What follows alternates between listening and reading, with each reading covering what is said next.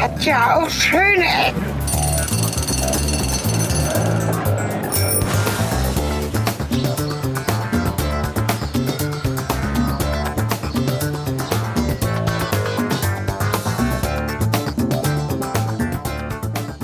Ja, hallo und willkommen zu einer neuen Folge Schöne Ecken. Cornelis, warum machen wir das eigentlich? Weil wir darauf stehen, frühmorgens mit frisch geölter Stimme zu podcasten, einen Zeitpunkt zu wählen, quasi die goldene Stunde des ähm, Architekturfotografismus. Die blaue Warte, Stunde Fotografie. des, äh, Das ist des die Podcastings. Graue Stunde, glaube ich gerade. Die raue Stunde, das ist Die raue, die graue. schön. Und die raue Die Stunde. raue und die graue Stimme, Stunde, ähm, morgens um 8. Äh, guten Ja. Morgen.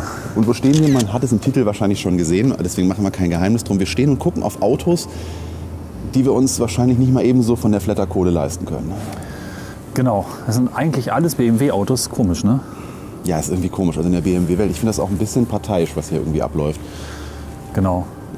ähm, wir sind nicht gesponsert, das Nein. vorneweg. Das ist ein großes Thema zurzeit an bestimmten Orten. Vielleicht können wir da noch mal später darauf eingehen. Da gibt es ja auch durchaus was zu gucken im Netz zu dem Thema. Aber vielleicht erst mal vorneweg. Das Ganze steht natürlich in München, wie auch der Titel verrät. Und das ist so eine Stadt in Süddeutschland. Ja, es ist so eine kleine Stadt, die vielleicht die eine oder andere schon mal von euch gehört hat.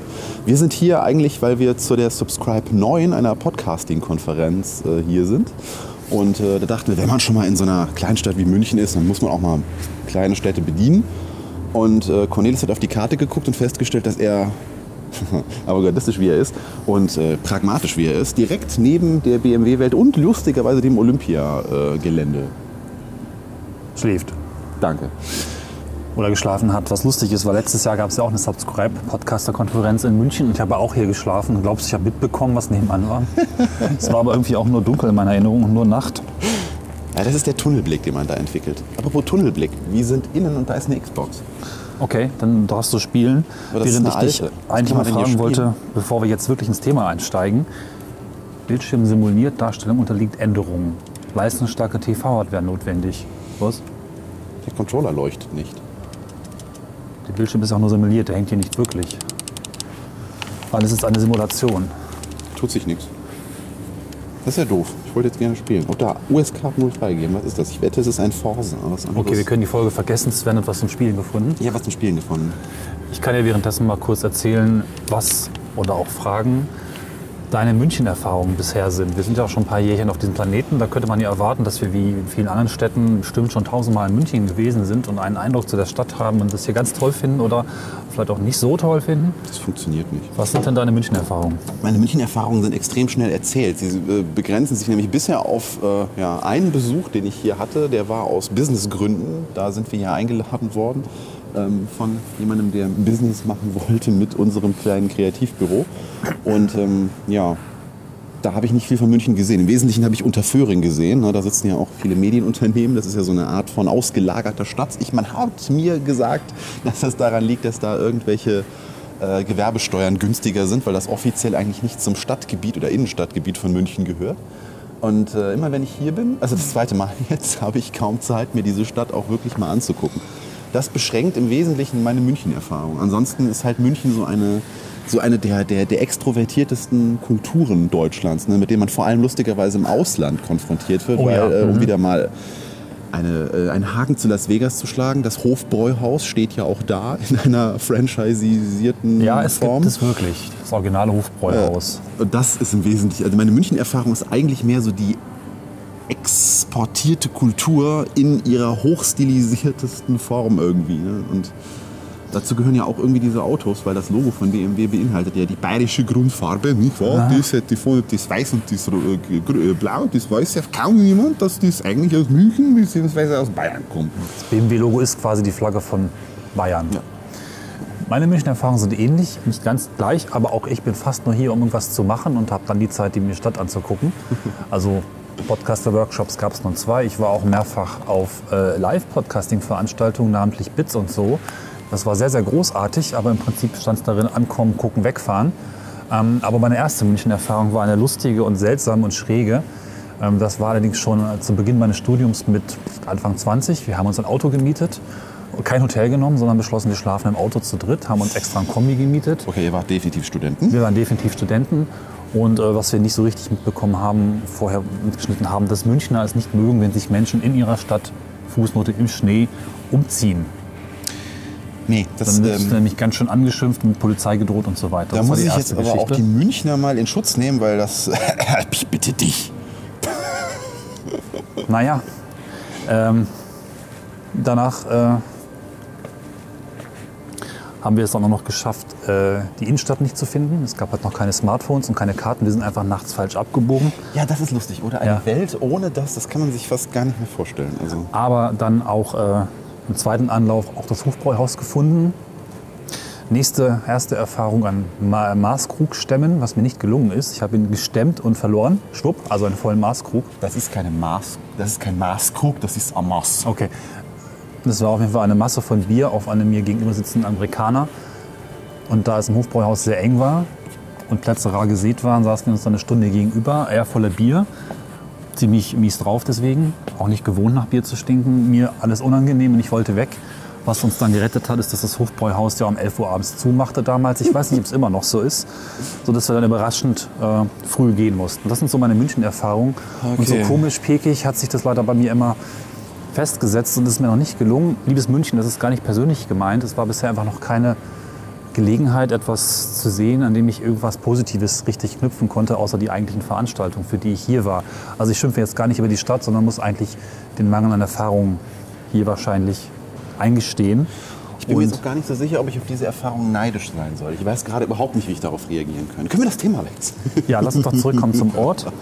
Denn als wir gesagt haben, lass uns doch einen Podcast machen in München, dachte ich zuerst, oh, was bitte hier machen? Ihr seht, Cornelis ist wieder in dieser Bonn-Stimmung. Ja? Also ich bin ja immer den, den Orten gegenüber sehr neutral und sage mir, biete mir was. Und Cornelis ist immer eher so, oh, München, nee.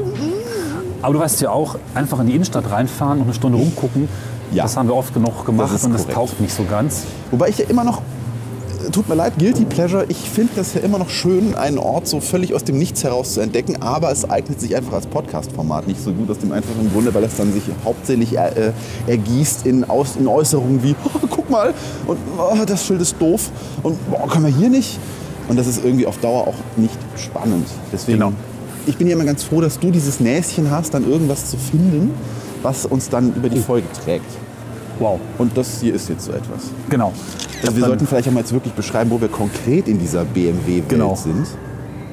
Ähm, und dummerweise fällt mir jetzt die Bezeichnung dieses Gebäudes nicht ein. Hauptgebäude? Ich glaube, glaube, das, das- hat einen offiziellen Namen.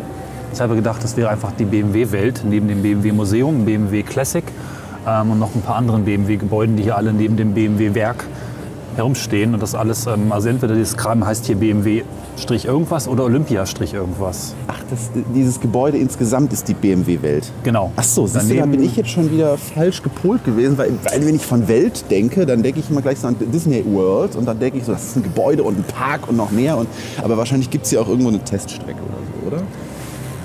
Also gegenüber sehen wir so eine kleine Mini, Mini, Mini-Teststrecke, von der mir erzählt wurde, dass wenn jetzt die Autos abgeholt werden, wofür die BMW-Welt eigentlich gemacht ist, die kennt es vielleicht, ähm, Autostadt äh, und andere Konsorten, wo man entsprechend mit großem Bombast und Säckchen und anderen Extras seinen Wagen direkt ab Werk abholen kann, nicht einfach nur irgendwo übergeben bekommt, sondern gebracht bekommt, in einer schönen Umgebung, da nochmal eine Runde fahren darf. Ähm, Das wurde gerade in einem befreundeten Podcast erzählt. Und ich hoffe, dass wir das vielleicht auch erleben dürfen, dass hier ein Auto abgeholt wird. Wir sind sehr, sehr früh unterwegs, wie schon gesagt. Ähm, noch ist hier noch ein bisschen wenig los, aber es fühlt sich gerade so. Also gemessen an der Weltmarke BMW ist hier gerade Bucklo Auto abholen am Samstagmorgen um jetzt kurz nach acht. Überraschend wenig los. Ich hätte auch gedacht, dass Samstag, aber schau mal, da ist eine Gruppe, die könnten doch schon so aussehen wie, wir kaufen gleich ein Auto. Die ist nämlich, wurde auch schon erzählt, sehr aufgeregt. Teilweise ist es so der erste Wagen, auf den auch vielleicht gespart wurde oder Ja, Ich meine, was kostet so ein. BMW? Also, das ist schon. Da unten steht ein Isetta. Ja, da kommen wir dann noch zu. Jobwechsel, endlich kann ich mir was leisten. Das ist natürlich schon auch eine besondere Stimmung, die hier besonders ähm, aufgefangen wird. Und wo es die eigentlich Teststrecke gibt, weiß ich ehrlich gesagt gar nicht. Ich wollte das einfach nur wegquatschen. Ja, und wir müssen mal weiter beschreiben. Also, Architektur von dem Gebäude ist äh, sehr spannend. Ich mag ja diese. Alu, Platten, die dann so zu so, geometrischen Polygonenformen irgendwie verwunden werden und dann ist es halt keine normale, wie du sagen würdest, Rasterarchitektur, sondern es ist Raster in sich verdreht und dadurch wird das irgendwie wieder ganz spannend. Wir gucken hier draußen auf diese große Glasfront, die uns da gegenüber von dieser Mini, sagen wir mal, ja, ist keine Teststrecke, sondern es ist halt dieses, dieses kleine Parkhaus hier in der Mitte, auf das man blicken kann, wo die Autos halt abgeholt werden, wo man dann auf so einer Spirale nach unten fährt. Äh, und da drüben hinter dieser großen Glasfront, wo uns diese Morgensonne entgegenlächelt, äh, da sehen wir halt so einen verwundenen Glasturm, der wirklich aussieht, als hätte ne, unser lieber Freund 100 Wasser, nein, wie heißt er? Äh, Geri, Geri, Geri, persönlich mal wieder irgendeinen äh, Papierdummy genommen und so irgendwie auf dem Weg zum Reißbrett verdreht und sich gedacht, das ist mein neues Gebäude. Ist natürlich nicht von Geri, erinnert mich aber gerade so ein bisschen an ihn. Also es ist wie so ein, also die, die ganze Decke ist im Grunde wie so ein, wie so ein, wie so ein Wasserflussding, was sich über diese Glasfront des eigentlichen, also die, die, die eigentliche Mauer ist, auf die wir jetzt blicken, sich, sich quasi so flüssig in geschwungenen Formen nach draußen ergießt und in diesen gedrehten Säulen finde keine Worte, Wortfindungsschwäche. Seht mir das am Samstagmorgen nach. Aber sich dahin dann quasi so fortsetzt und dann den Erdboden äh, anschließt. So, jetzt habe ich aber sehr blumige Worte dafür gefunden. Ja. Guckt einfach wie immer auf unsere Fotos, die ihr findet, sowohl äh, in einem Podcatcher, der das bei euch kann, oder immer gerne auf unser Blog gehen, schöne-ecken.de und da auch gerne ein paar Kommentare hinterlassen, wenn wir mal wieder Unsinn erzählen. Oder wenn wir was Gutes erzählen und euch was beigebracht haben. Wenn ihr uns noch kurz sagt, wie die Folge eigentlich so war, auch vielleicht, falls ihr vorher abgeschaltet haben solltet, das kann ja durchaus sein, haben wir auch Verständnis. Wir suchen ja auch sehr verschiedenartige Themen. Da wäre es aber ganz schön, Rückmeldung zu bekommen. Diese Folge habe ich nicht zu Ende gehört, weil, hm, oder einfach nur diese Folge habe ich nicht zu Ende gehört. Diese Folge fand ich großartig, um ein bisschen ein Gespür zu kriegen, wie ihr uns hört, was, was cool ist, was nicht so cool ist, was nervt. Das wollen wir ein bisschen mit euch gerne auch, naja, so rückkoppeln. Ne? Weil professionell wie wir sind, ignorieren wir das dann gekonnt und machen dann trotzdem so weiter, wie wir das wollen. Nein, völliger Quatsch. Uns interessiert immer, was ihr uns zu sagen Genau. habt. Deswegen gerne, gerne immer kommentieren auf den entsprechenden Kanälen. Und Ja. sei es bei Twitter oder sonst irgendwo. Instagram, da findet ihr uns auch immer mal wieder. Deswegen, wir freuen uns. So, weiter zur BMW-Welt. Genau. Ja, diese geschwungene Decke. Ich mag ja so Silber und Schwarz. Besonders mag ich Silber, wenn es nicht so ganz ins Bläuliche übergeht. Und hier vorne läuft ein Trailer für Fuck You Goethe 3. Was hat das jetzt mit Autos zu tun? Ist bestimmt gesponsert von BMW, oder? Ich weiß nicht.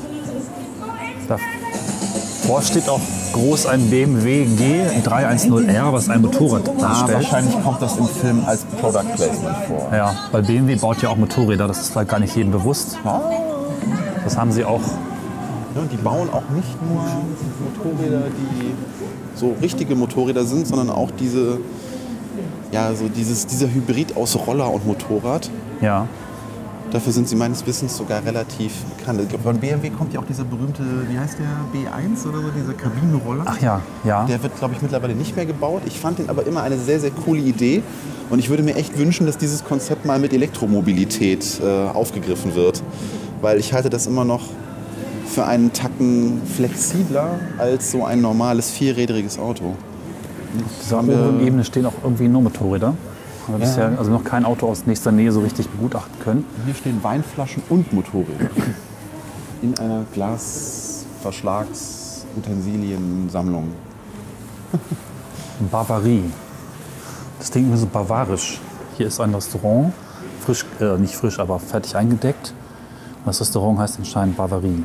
Ja, hier sind überraschend viele ähm, Gastronomieeinrichtungen drin, weil unten ist auch so eine Bar und da kann man auch frühstücken. Da gibt es einen Getränkeladen. Gehört zu Käfer. Ah ja, Käfer ist ja auch in München, glaube ich, Stammhaus. Also dieser Feinkostkäfer, der sowohl Produkte in den Regalen der Supermärkte hat, aber eben auch entsprechend ähm, gastronomisch mit Restauration unterwegs ist. Das gehört auch durchaus dazu. Ich kann mal vielleicht kurz einwerfen, es gibt ja auch die Autostadt in Volkswagen, wo ich ein paar Mal war, denn ein Familienmitglied hat lange Zeit bei Volkswagen recht hochrangig gearbeitet. Und da haben wir durchaus auch Familienfeiern stattfinden lassen. Also da er sehr verbunden ist mit seinem Arbeitgeber, gab es dann irgendwann mal, war es Konfirmation, nein, ich glaube es war der 50. Geburtstag, in einem ähnlichen Restaurant wie diesem. Und dann feiert man eben zwischen Autos Familienfeste. Und so ähnlich ist es eben entsprechend auch hier aufgebaut. Event, Gastronomie, Erlebnis, natürlich Markenprägung. Jetzt sind wir draußen. Oh, schöne Spiegelung in der poststrukturalen ähm, Fassade. was es Du, du hast dich, ist. äh, ich kann das jetzt alles abgeben. Du hast dich eingelesen. Äh, was ist das für ein Architekturstil? Können wir diese Schirme da vorne wegräumen, bevor wir das Foto Wir machen? können dann noch einfach in die Richtung gehen. Aber dann ist die schöne Spiegelung von dem da drüben nicht mehr drin. Ach so. Hm. Das ist jetzt irgendwie ein Viewfinder Moment of Shame, weil es ist immer wunderbar, wenn man so architekturmäßige Spiegelungen und den richtigen Moment gefunden hat, den gerne festhalten möchte, dann stehen da so doofe zusammengeklappte Schirme drin. Aber vielleicht haben wir ja Glück, aber dann ist die Flucht weg. Nee, nee, das ist, das ist, das ist nicht schön, das ist nicht schön. Also wir sind jetzt rausgegangen und blicken halt auf die Seite dieses Gebäudes, wo sich auch wieder dieser geschwungene Deckenstil fortsetzt. Und es ist eine riesengroße Glasfront und äh, ja, Schönheit ist ja immer so im Auge des Betrachters. Ich mag ja eigentlich diese Gebäude, die so sind, auch wenn ich nicht in so einem wohnen möchte. Oft äh, gibt es ja auch so schon mal so Shopping Malls und sowas, die in diesem Stil gemacht sind. Aber äh, gerade für Autos oder Autohersteller ist ja dieser Stil so eine, so eine beliebte Nummer aus irgendeinem Grunde. Ne? Ja. Ich frage mich warum, weil ich dachte immer so Autos sind getrieben oder die, die Architektur oder die, die Formgebung von Autos, die ist ja inzwischen sehr, sehr C, CB, CW, CW-Wert bestimmt. CW-Wert, genau. Also von dem also Windkanal, Windkanal bestimmt. Rundgeblasen. Und, Rundgeblasen äh, quasi. Die Grundstruktur dieses Gebäudes hat jetzt mit Windkanal und mit, mit Logik, sage ich mal, nicht so viel zu tun. Und erst recht nicht mit äh, Symmetrie, soweit ich das zumindest von hier einschätzen kann. Ja. heißt, sie ist so, so ein bisschen erratisch, auch in diesem gedrehten Türmchen da draußen und so. Das Erratische ist ja genau das, ähm, also poststrukturelle, heißt das Poststrukturalismus, genau. Ähm, Habe ich tatsächlich gar nicht gelesen, kann man aber relativ klar annehmen. Es ist ja dieser Form von Architekturstil, ähm, der keine äh, klaren oder keine durch bestimmte Funktionsweisen hervorgerufene ähm, Formensprache mit sich bringt, sondern immer so ein bisschen so wirkt. Deswegen auch die Verknüpfung zu Gehry, der ja eigentlich so der klassische Verfechter und Vertreter des Poststrukturalismus ist. Als hätte man irgendwie Aluminium geknüllt am Arbeitstisch des Architekten, ein bisschen in Form gezogen, bis es cool aussieht und gesagt, ja, genau das ist die Form, die wir bauen wollen, weil das ist das, da geht äh, cool. Ne? Und dann muss der arme Baumann und äh, Ingenieur und Maurer und wer auch immer jeweils beteiligt ist, diese vollkommen absurde Form tatsächlich in Stein und Metall gießen, flucht einfach während der Bauzeit. Das geht überhaupt nicht, was der Architekt sich da ausgedacht hat. Ja. Statisch, da muss man hier nochmal eine Säule verstecken und da nochmal irgendwie eine Verstrebung einziehen oder von außen irgendwie kaschiert das Ganze äh, tragfähig machen. So ungefähr stelle ich mir das vor. Äh, da kommen wir auch noch es- mal drauf, wenn ja, wir um das Olympiadorf reden. Ja, Oder über, um das, über das Olympiazentrum reden. Also wie auch immer, jedenfalls, äh, es soll wohl organisch wirken und wahrscheinlich ist das einfach organisch Technik, ein Kontrast, den man dann als sehr angenehm bei der Gestaltung empfunden hat, sodass nicht nur Technik mit Technik zusammenwirkt, sondern etwas Geschwungenes, Organisches, was natürlich auch ähm, Emotionen ausdrückt und Geschwindigkeit und Freude am Fahren, ähm, Kraft, äh, Energie, da kann man ja tausend Adjektive finden und andere Assoziationen sind eigentlich keine Adjektive, ne? Synomen. Aber Assoziationen finden, die man sich bestimmt vorher in der Broschüre des Architekten ganz schön anlesen konnte. Wobei ich sagen muss, dass ich Technik tatsächlich mittlerweile mit diesem Baustil assoziiere, weil Ja. äh, um also da steckt ja ganz viel drin, ne? von, der, von, der, ähm, von der Herleitung her oder von der Art und Weise, wie diese Architektur geplant wird. Weil wenn wir uns hier mal diese, diese abgehangene Decke hier angucken, auf die wir blicken und sowas, das ist ja schon architektonisch wahnsinnig, also wahnsinnig aufwendig und da ist ja auch Technik für notwendig, um das alles herzustellen. Das heißt, da steckt so auf eine beeindruckende Art und Weise menschlicher Schaffensgeist irgendwie drin, Ja. der mich dann wiederum tatsächlich an Technik denken lässt. Also die, die Herleitung ist dann schon gar nicht so schlecht, wenn ich jetzt länger drüber Ja. nachdenke. Ich finde es auch toll. Also ich habe gerade so, das liegt bestimmt an der morgendlichen rauen Stimme, dass ich so ein bisschen schimpfig daherkomme. Ich mag den Stil durchaus und äh, kann mich hieran auch ganz, ganz glücklich sehen. Ich finde es auch interessanter als eben, wir hatten es vorhin schon kurz, die Standard-Raster-Architektur, wo alles irgendwie ähm, optimiert und ganz, ganz pragmatisch so gebaut wird, dass es eben schnell, günstig und irgendwie 20 Jahre lang haltbar ist. Das macht schon was her. Gerade von hier, wir gehen jetzt ein bisschen eine freihängende, so einen freien hängenden Steg nennt man das, glaube ich, entlang, der auf die Übergabefläche, wo immer noch keine Übergabe passiert ist, leider, blicken lässt. Und äh, man sieht hier eben entsprechend auch, wo die Autos dann, wenn sie ihrem Besitzer übergeben worden sind, quasi dem Geburtskanal folgend nach draußen fahren. Oh Gott, jetzt haben wir aber Jetzt machen wir hier aber Wortkombinationen. Natale Architektur ist das, Wir ne? müssen mal wieder ein bisschen lockerer werden hier, sonst wird das Ganze ein bisschen zu stelzig. Okay. Also, ähm, Das ist dein Part. Das ist mein Part. Ich glaube, das Ding heißt Doppelkegel. Habe ich zumindest da drüben auf dem Schild gelesen. Kann das sein? Doppelkegel. Dieses, diese, kann sein. die, diesen gewundenen Turm, den ich jetzt eben schon mehrfach kurz hier versucht habe, mit äh, besonders elaborierten Worten zu beschreiben. Auch hier kann man noch mal rausgehen. Ja. Da draußen wird es auch ein bisschen trostloser. weil Wir blicken da drüben natürlich auch noch auf andere Gebäude, die zum BMW-Konzern dazugehören. Also es ist nicht nur dieses total technisch wunderschöne Gebäude hier, Ah, sondern du hast mir eben schon auf der Hinfahrt gezeigt, dass es auch hier noch das historische BMW-Gelände gibt. genau. Und auch das eigentliche BMW-Werk, wo halt wirklich noch hergestellt wird. Ne? Also die BMW-Welt ist ja noch ein kleiner Teil der Gesamtfläche, die BMW hier belegt. Es kann ja nur historisch gewachsen sein, weil heutzutage kann sich wahrscheinlich niemand mehr leisten, so etwas Banales wie ein Autowerk in einer Großstadt wie München zu bauen. Ja. Das wäre wahrscheinlich unbezahlbar. Und doch relativ äh, innenstadtnah. Also so weit war es, glaube ich, nicht. Du bist gerade gefahren vom ungefähr Bahnhof bis hierher. War nicht weit, ne? äh, zehn Minuten mit dem Auto, fünf Kilometer, sechs. Ja. Können wir mal ein kleines Stück laufen, obwohl die Akustik hier draußen keinen Spaß macht. Soll dieses Gebäude, auf das wir jetzt da vorne blicken, eigentlich einen äh, Kolben, äh, also einen Motorblock-Kolben symbolisieren? Ich fürchte es, habe ich aber gar nicht direkt so gelesen. Ähm, wir schauen jetzt auf die BMW-Konzernzentrale. Die furchtbar hässlich ist, aber ich verstehe die Analogie. Ja, mit dem BMW-Museum. Also ähm, vielleicht noch ein bisschen die Geschichte dieser verschiedenen ja, Gebäude mal aufzuholen. Wir sind ja nicht weit vom Olympiagelände und wenn man jetzt hier durchfotografiert, kann man es sehen. Das ist eigentlich sehr schön. Hier kann man nämlich sehr moderne Architektur und ebenfalls, ja, das war sicherlich zur Zeit des Baus äh, wesentlich, glaube ich, avantgardistischer noch als die BMW-Welt des Olympiastadions Bin gespannt, worauf du hinaus mit willst. seinen geschwungenen Dächern. Also von hier aus kann man verschiedene Architekturikonen ihrer jeweiligen Zeit sehen. Und das ist Äh, vielleicht ich finde, ganz wichtig. passen wunderbar gerade zusammen, weil auch dort ja dieses Geschwungene sehr aufgegriffen wird. Und ich sagte eben schon, dass wir, wir werden auf dieses äh, Leute bauen oder denk, Architekten denken sich verrückte Sachen aus, die dann irgendwer umsetzen muss, äh, zurückkommen, weil ähm, die, ähm, Architekt, das Architekturbüro, was damals für den Bau dieses, dieser ganzen Olympiagelände-Gebäude irgendwie gepitcht hat, das hatte einen ähnlichen Ansatz. Denn auch sie wussten zu dem Zeitpunkt noch nicht, äh, wie man das Ganze irgendwie umsetzen soll. Ähm, sie haben den Pitch aber trotzdem gewonnen und haben sich danach dann irgendwie darüber Gedanken gemacht, wie sie es denn irgendwie hinkriegen würden. Also das Ganze soll ein Spinnennetz symbolisieren, was eben für Leichtigkeit und für Ich dachte für die Knochen der Verbundenheit Sportler. Nein. Spinnnetz ist doch immer ein Zeichen von Unbeweglichkeit und egal. Ja, erzähl weiter. Nee, äh, ja, das war es im Wesentlichen schon dazu. Also ähm, das, ist, das ist schon äh, spannend irgendwie so. Ich dachte immer, wenn man in ein Architekturbüro ist, dann hat man auch von vornherein schon, na gut, die werden nicht völlig blind an sowas rangegangen sein. Aber es, es steht explizit äh, auch in der Wikipedia drin, dass zum Zeitpunkt der Planungen dieses äh, geschwungenen Dachs halt, was ich finde auch aus heutiger Sicht noch, also wir reden hier von einem Gebäude, was von äh, 1972 stammt, das ist schon echt äh, ein paar Jahre her. Äh, aber ich dachte wirklich immer, dass man sowas auch dann beweisen muss, dass das umsetzbar ist. Aber ähm, na, scheinbar ist das nicht so. Das ist, glaube ich, sogar relativ normal beim Bauen. Vielleicht auch nochmal der Exkurs Hauptbahnhof Berlin.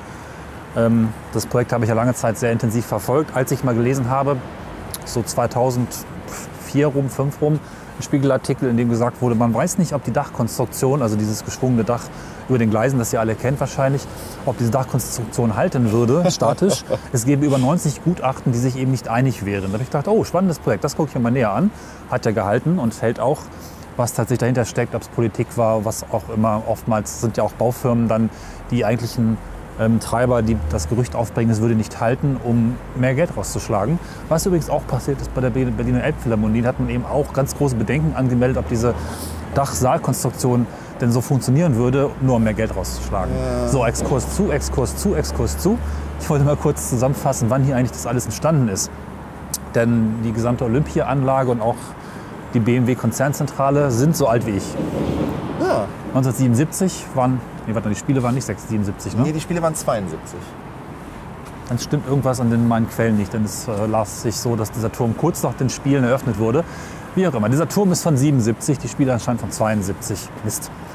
Moment, ich verifiziere das gerade nochmal. Ja. Die Ja. Olympischen Sommerspiele, die 20. übrigens, äh, im Jahr 1972. Na gut.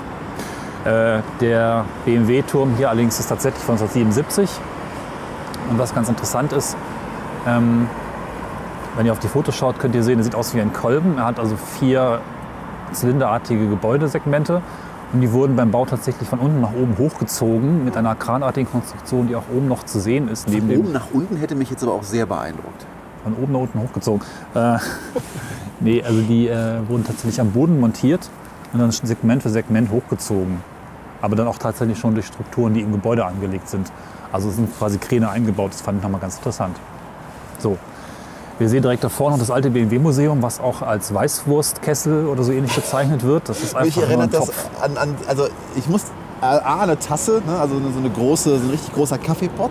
Aber als ich das eben so aus der Perspektive, wo wir aus dem ähm, BMW äh, Hauptgebäude hier rauskamen, ähm, aus der BMW-Welt, äh, das so vor diesem Kolbengebäude gesehen habe, hat es mich an diese Einfüllstutzen beim Motorsport erinnert, wo schon mal bei der, beim NASCAR, wo ja keine Druckbetankung der Autos stattfindet, sondern wo einfach nur so ein Trichter in den Tank gehalten wird und dann zwei emsige Menschen mit einem Benzinkanister angedackelt kommen.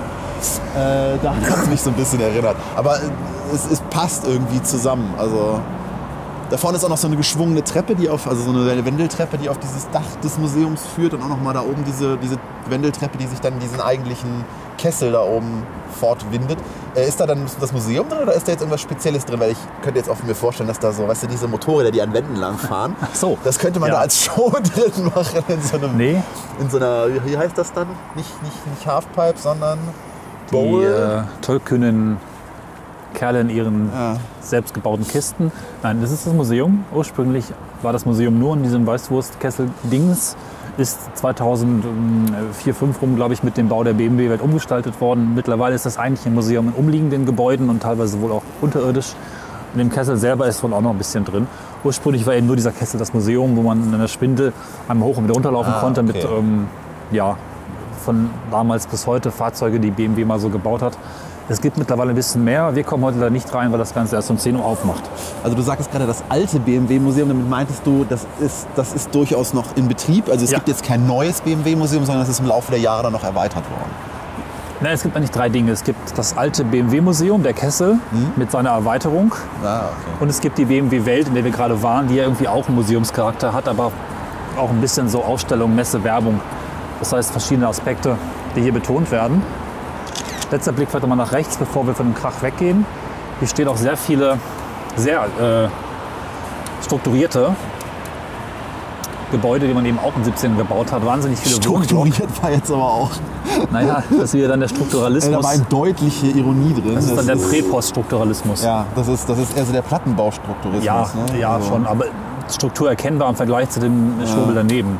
Also das Ding da vorne, auf das wir jetzt blicken, sieht ehrlich gesagt so aus, als wenn es im nächsten Moment auch von so einer Sprengung irgendwie Ja. freigegeben werden könnte. Es, es sieht schon so ein bisschen bröckelig aus, aber vielleicht ist das, das sind glaube ich nur diese Schatten, die von diesen Balkonkästen oder da ausgehen. Äh, äh, wobei das ja von der Architektur her ähnlich ist wie das Olympiadorf. Ne? Also Ja. es ist ja alles so binnen kürzester Zeit hochgezogen. Und jetzt sehen wir diesen doppelten Kegel, den wir hier haben. Da unten habe ich gerade von oben, äh, da sind glaube ich entweder neue Elektroautos drin oder da ist irgend so ein Konzeptauto drin. Müssen wir mal gucken, Ja. ob wir da einen Belliker reinwerfen können. Hier vorne stehen wieder die Roller. Und links von uns ist eine einzige traurige Ladestation.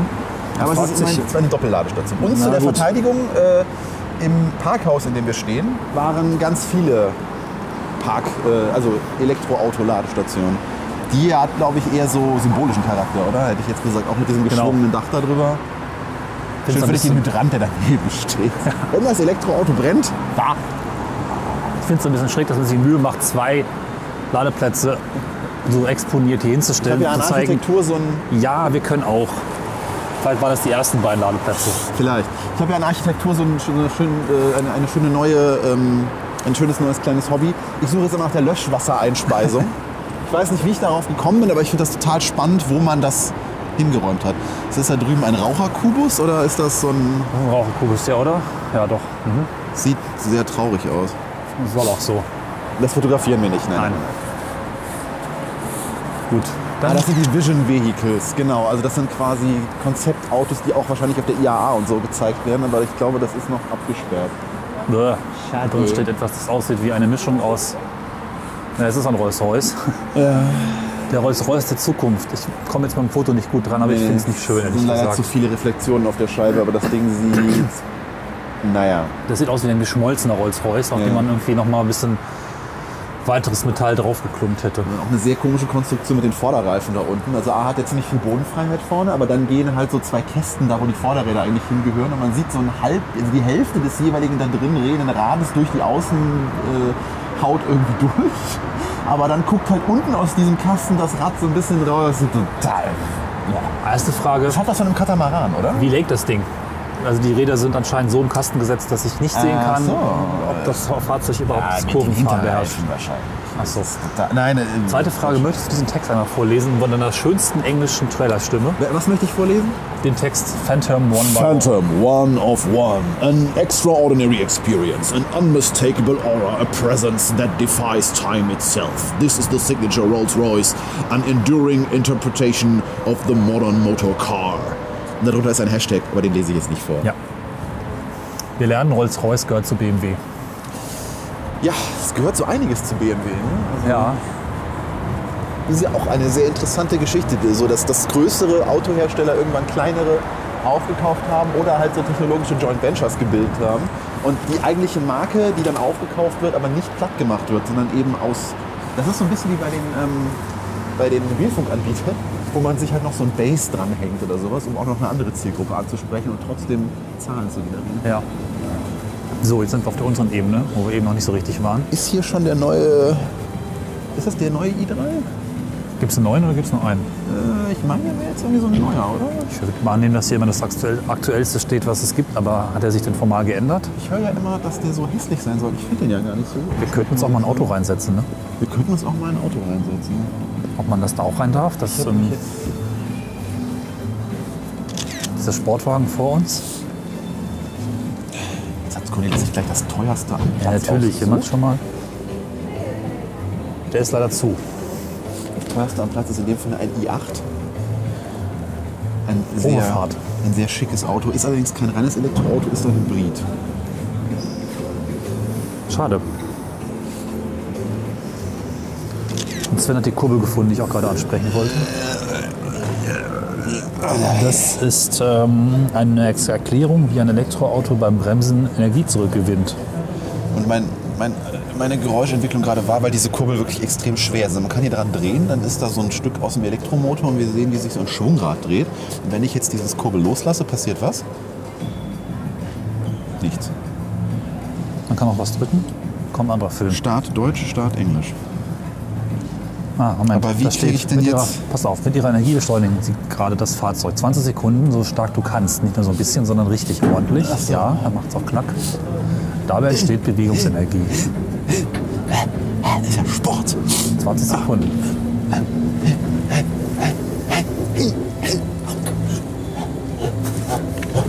Jetzt So. wird diese Energie zurückgewonnen und zur Ladung der Zylinder über den Generator genutzt. Da.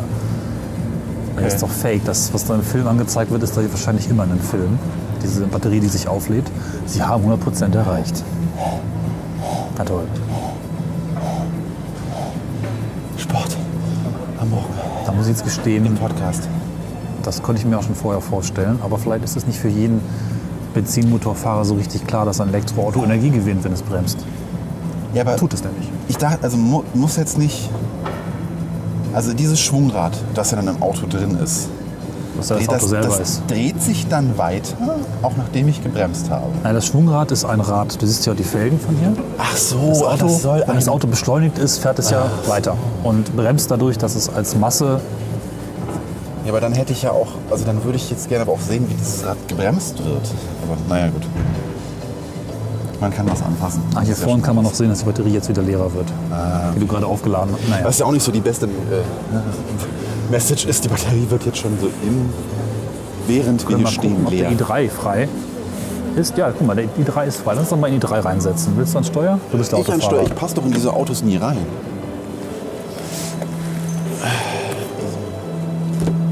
Du Scheiße. Das ist ja für Zwerge. Oh Gott, oh Gott. Oh. Wo ist die Sitzverstellung? Da. Tür zu. Kann man das Fenster hochmachen? Nein. Ist der Wagen überhaupt irgendwie an? Oder nur so halb Was ist das denn hier? im Demo-Modus? Oh, das ist aber schön. Hier Hier ist so ein Steuerrädchen in der Mitte, wahrscheinlich zum Steuern der Bordelektronik. Ein Ja. riesengroßes Steuerkreuz, also ein kleiner Joystick quasi. Und äh, den kann man drehen am Rädchen und in vier Richtungen kippen. Das fühlt sich Ich glaube, das ist bei BMW aber auch schon länger Standard. und ich muss jetzt mal sagen, dass ich äh, den Innenraum überraschend hübsch finde. Besonders, also ich mag diese geschwungene, also es ist jetzt Plasteholz hier, aber es hat so eine Holzoptik.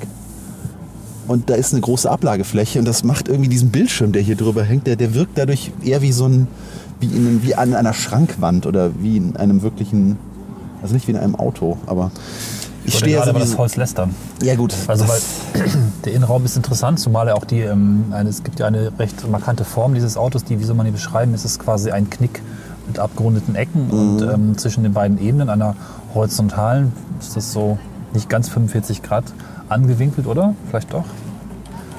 das ist nicht so wichtig, Cornelis. Ich versuche nur den Hörern zu beschreiben, wie dieser Knick aussieht, weil er Ja, ja, okay. Äh, quasi Signature ist, weil das Auto taucht ja auch in den Seitenteilen wieder auf. Und ich wollte nur darauf hinaus, dass ich es ganz nett finde, dass dieses ähm, Designelement sich auch sehr direkt im Armaturenbrett wiederfindet. Aber dass hier Holz eingelassen ist, erscheint mir regelrecht komisch. Ansonsten interessant, ja. Also Aber hier kann man mal wieder kein Autoradio austauschen. Das heißt, du bist wieder auf die wohlwollende Bordelektronik von BMW angewiesen. Und das ist leider ja bei vielen so eine Sache. Und das Stück Plastik hier hinten sieht aus, als wäre es aus alten Resten gepresst. Innen zwar Design, aber Ja, aber ich finde so vom, vom, vom Boarding-Gefühl, sage ich mal, habe ich schon in schlechteren Autos gesessen. Aber ich habe generell ein Problem mit dieser ganzen extrovertierten oder exponierten, also alles kommt so auf dich zu in Autos, weißt du, es ist, ist und deswegen, deswegen fand ich gerade diesen, diesen, diesen Knick hier oben am Armaturenbrett sehr spannend, weil es ist das erste Mal, dass ich in einem Auto das Gefühl habe, dass vor mir das Interieur zurückweicht und mir Raum im Auto gibt. Weil normalerweise kommt dir in einem Auto halt alles entgegen. Ne? Also alles ist irgendwie, alles kommt raus, alles ist irgendwie so, ah, warte hier, der Griff zum Tür aufmachen und alles irgendwie. Und der Getränkehalter ist hier mit eines der populärsten oder dir direkt ins Auge springendste äh, Ding. Aber ich finde es total schade, dass man, dass man in Autos mittlerweile den Weg geht, dass man diese Bordelektronik nicht selber austauschen kann. Also zumindest Ja. möchte ich doch dann hier, wenn da wenigstens ein Computer drin wäre, auf dem ich dann irgendwie selber nicht kaputt machen. suchen nur das Handschuh, Handschuhfach. Ah, das Holz das hat verdeckt ein Handschuhfach. Oh, das ist aber ein komisches Handschuhfach. Ja, das ist ja so ein Handschuhloch. Ja, vor allem das geht nach oben Dinge auf versenken kann. und das, ist, das wirkt eher wie so ein Mülleimer. Ne? da also da, da bestimmt was an im Laufe der Zeit. Da jetzt als Fahrer reinzukommen, ist schwierig vom Fahrersitz aus. Ich versuche mal gerade so. Nee, also wenn ich jetzt hier. Nee, also große Leute vielleicht. denn was zu finden. Ja, das ist interessant. Nee, das ist nicht so toll. Hast du diesen Hebel gesehen? Der Was so ist das? ein, Gangschaltung, ja, ne? wie ein umgedrehtes Kommata. Ja, aber das hat so was, das ist so was Sportliches, weißt du? Vor allem, er hat, er hat, er hat Doppel, ne? Also ich kann Ja. hier einmal nach vorne tippen und dann zweimal und dann. Was ich Ja, übrigens, äh, also ich bin jetzt die ganze Zeit äh, hebe Dinge hervor, die ich komisch finde insgesamt. Das Ding ist echt gut verarbeitet und äh, hat zumindest mal eine Designidee. Findest du? Also Ja. es ist schön verarbeitet, ja, aber ich habe vor kurzem in einem nagelneuen Golf gesessen, den wir als Mietwagen hatten. Und da war ich von der Optik her noch ein bisschen. Ich meine, gut, hier werden mittlerweile wahrscheinlich auch viele Leute drin gesessen haben und an den ganzen Kontrollen hier rumgefuhrwerkt haben. Der Golf, den wir als Mietwagen hatten, der hatte, glaube ich, fünf Kilometer drauf. So gerade irgendwie vom Ja. Werk bis zum Vermieter. Äh, aber da hat mir gerade so, also ich finde zum Beispiel diese, diese Windlamme, äh, Wind, äh, wie nennt man das hier? Diese Luftschacht. Dosierungslamellen, das habe ich mir jetzt ausgedacht. Die Wind, Windschutz, nein, ja Mann, wo das Gebläse halt rauskommt, diese Lamellen, die man verstehen kann. Lüftungslamellen, die quasi die Windrichtung Die lenken. sehen so aus, als wenn ich die nach dem 25. Mal verstellen, Okay, wenn sie ja. filmschig kl- klimpern würden. Klöck, nein. Und so dieses Drehrad hier hat irgendwie auch, weiß ich nicht. Okay, ich glaube, wir haben genug hier rumgespielt. Ja. Gerade bestimmt langweilig. So, außerdem kommen mir so viele Leute, ich kriege Panik.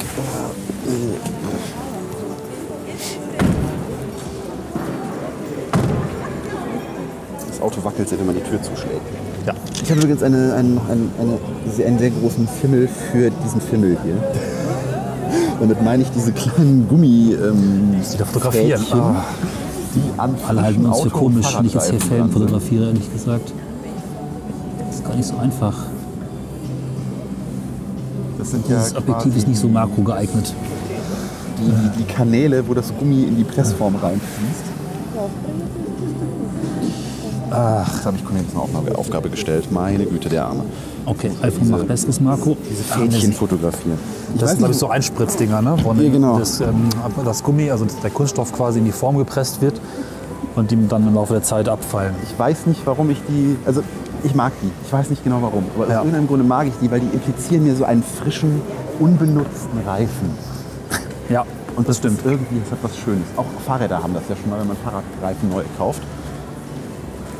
Ich muss jetzt auch gleich die Autoübergaben loslegen, aber vielleicht hängen wir die hinten dran und ähm, zeigen euch jetzt nochmal einen anderen architektonischen Höhepunkt. Weil hier unten, ich, ehrlich gesagt, möchte ich gar nicht so viel darüber sprechen, das ist alles Werbung. Ja, Ja, das ist alles Hier Werbung. stehen tolle neue Autos. Bis auf die Bis auf die Isetta. Die ist süß. Rechts gibt es übrigens Klamotten von BMW, da möchte ich jetzt überhaupt nicht drauf eingehen. Ja, nee. So, so die Isetta mit Elektroantrieb, ja. das wäre was. Warte mal ganz kurz einen Blick nach links. Hier ist zumindest eine hübsche Animation zu sehen. Doch noch ein bisschen Werbung. Ich rede dann über die Animation, nicht über die Autos. Achso. Ach, das ist wieder so ein hässlicher Rolls-Royce. Bin ich gespannt, was du, auf, auf was du bei dieser Animation hinaus willst. Naja, hier ist ein großer Bildschirm. Da ist ein Rolls-Royce-Zeichen. Das kann ich jetzt gar nicht einschätzen, ob dieser Bildschirm gut ist, weil der zeigt dir nur blaue Partikel. Vielleicht hat er einen ganz schlechten Rotwert. Okay, ist gar nicht so spannend, wie ich dachte. Lass es weggehen. äh, nee, Rolls-Royce muss nicht. Die sind auch wirklich nicht schön, diese Autos. Naja, sie sind sehr klassisch. Ne?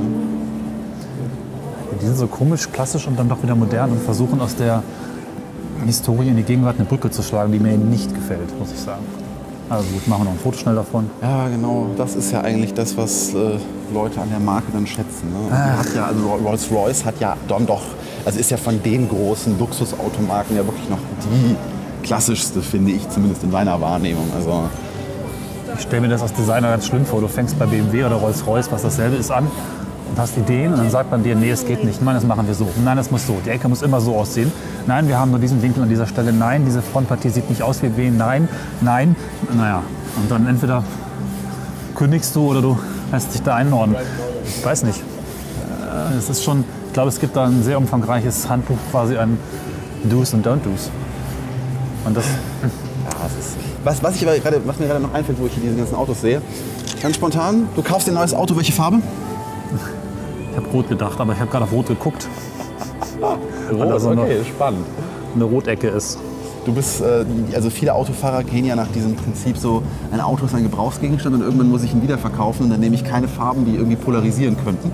Deswegen kauft man Silber, Grau, Dunkelgrau, Hellgrau. Deswegen haben ja ganz viele Automarken im Moment diese, diese grau getönten Farben eingeführt, die dann so Latte Macchiato und Camel und so irgendwie heißen, wo dann so eine ganz leichte Farbnuance noch in den Grauton eingemischt ist. Und das rote Auto, was dich jetzt gerade eben inspiriert hat, ist ein mattes Auto. Ich muss eine Sache gestehen. Ich weiß, es ist ganz, ganz furchtbar und ich werde auch nie ein Auto kaufen in dieser Farbe, aber ich stehe auf matte Autos. Ja, ich auch. Ich Und hier haben wir sogar ein- unheimlich gerne. Rot, dunkelrot, weinrot, mattes Auto. Ich habe es gerade gestreichelt, ne? Kann man das hören? Ich mache Mikrofon dran? Ist gut, dass man dafür solche Dinge machen. Das wird nicht so komisch auffallen, wenn Leute sich ans Auto lehnen und liebevoll streicheln. Also ich mag die Farbe. Ja, die Farbe ist. Nee, ich mag die Farbe nicht mit an Autos, aber ich mag das Matte halt. Ne? Also es ist Ja. natürlich super anfällig. Ich mag es halt auch genau wie du, einfach an Gegenständen. Wenn du so ein Auto fahren würdest, das hätte schon ein sehr komisches Statement. Wobei Rotmatt finde ich noch ein bisschen besser als Schwarzmatt. Oder Anthrazit. Gut. Dann würden wir jetzt äh, diesen Podcast um einen weiteren Kontrast anreichern und das Gebäude verlassen und uns mal durchschlagen. Wenn es denn geht. Durchschlagen ist der richtige Ausdruck gerade. Vom sportlichen Fahren zum sportlichen Punkt. sportlichen. Denn direkt neben der BMW-Welt residiert der Olympiapark. So ein Zufall. Das Was ist, für- als wenn diese Stadt für Architektur- und äh, Stadtkultur-Podcaster gemacht worden wäre. Genau. Und wir latschen jetzt mal ganz flott zum Olympiastadion, das wir eben schon so ein bisschen angesprochen haben und schauen uns das einfach mal ganz kurz an. Weil es total handlich ist. Bestimmt. Ja. Wo piept's jetzt? Da Das ist immer das Gleiche. Wenn wir irgendwo sind, dann piept's. da kommt ein großer, was ist denn das? Sieht aus wie so ein Abwasserabtransporter. Fährt er vielleicht zur Löschwassereinspeisung? Uh. Das Fahrzeug ist aber wirklich interessant. Klammer zu, Klammer zu. Äh, was ist das? Das hat einen. Was macht der? Hab ich nie gesehen. Das Ja. Saugt der? Pumpt der? Ich meine, er fährt rückwärts im Wesentlichen gerade, aber. Das ist einfach ein Tankfahrzeug. Das sah ein bisschen. So, die, komm, es sind noch drei Meter, reicht jetzt. Du willst doch nicht die ganze Straße rückwärts fahren. Leute, denkt doch an die Hörer. Ist gleich vorbei, liebe Hörer. Reicht jetzt! Mein Herz für Podcaster. So, ähm, hallo. Hier ist die Zukunft, also ich äh, aus der Zukunft, mit der Erkenntnis, dass der Olympiapark so großartig war, dass wir ihm eine eigene Episode widmen wollten. Deswegen muss ich euch nun Vorfreude auf die nächste Episode in zwei Wochen machen, wo unsere beiden Helden dann alle Zeit der Welt haben werden, um zu staunen. Naja, und diesen Tinnitus von dem Laster wieder loszuwerden. Bis dahin freuen wir uns über Kommentare auf iTunes, auf Twitter und auf allen anderen Social Networks, wo ihr uns findet. Gerne folgt uns auch bei Instagram, instagram.com slash schöne Ecken. Bis dahin, ja, wir freuen uns auf euch. Tschüss!